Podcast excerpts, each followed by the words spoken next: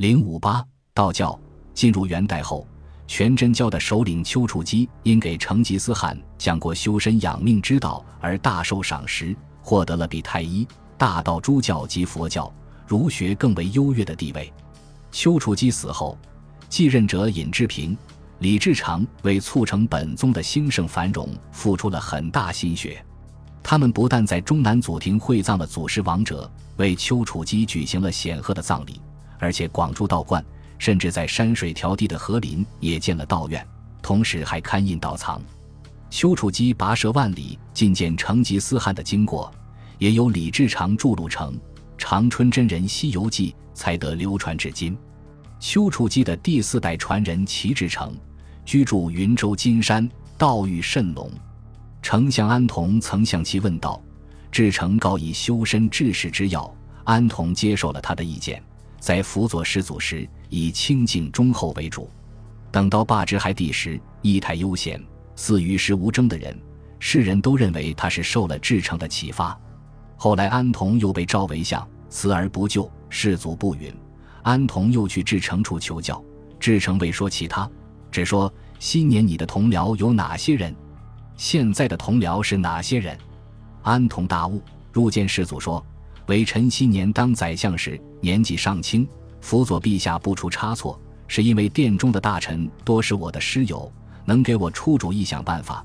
今天的大臣都是和我一样刚刚提拔的，配合不会很默契，臣的政绩怎能超过当年呢？世祖问：“谁给你讲的这番话？”安童回答说是齐真人。世祖嗟叹不已。与佛教徒一样，元朝也设有道观管理僧徒。在中央，道教属于集贤院管辖，地方上郡至道观一人，官阶为五品，公馆设置主掌。全真教宗师的继承由道徒推荐，报朝廷批准。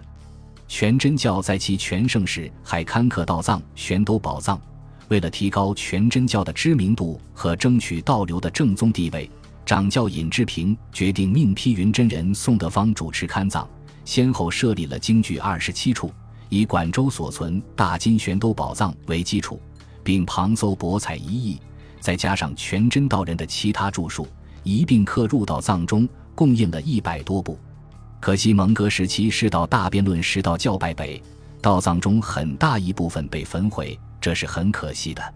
正一道又称玄教，是元代道教福禄派的统称。该教创自汉代张道陵，后居江西龙虎山。传至三十六代张宗衍时，正值始祖刚刚覆灭南宋，统一全国。遣人召见张宗衍，待以客礼，对他说：“几位年，我率师驻扎武昌城下，曾派人访问你的父亲。你父亲给我捎话说，二十年后当混以天下。神仙之言，今天已经应验了。特地赐宴，并赏赐张宗衍玉符荣冠，祖今无奉符，命令他主管江南道教。”至元二十九年，张宗衍死，其子与第四位为第三十七代宗师，仍然掌管江南道教。两年后，禹帝死于京师，由其弟禹才嗣位为第三十八代宗师。大德年间，成宗在上都召见禹才，授为正一教主，主领龙虎山、黄山、茅山三山福禄。武宗即位，禹才又来觐见，被封为刘国公。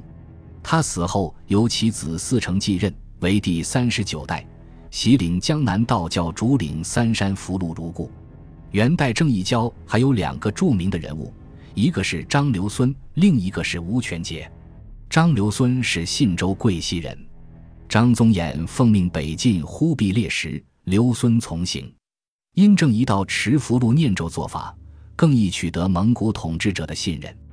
忽必烈想留下正一道士常驻大都，其他道士均以北方的高风寒为由婉辞而去，只有张留孙因奏对称只留了下来。留孙善于驱邪攘灾，建受元廷卷龙。至元二十五年，元廷让他参与掌管道教的集贤院士，张留孙马上成了南北道教诸派的钦定盟长。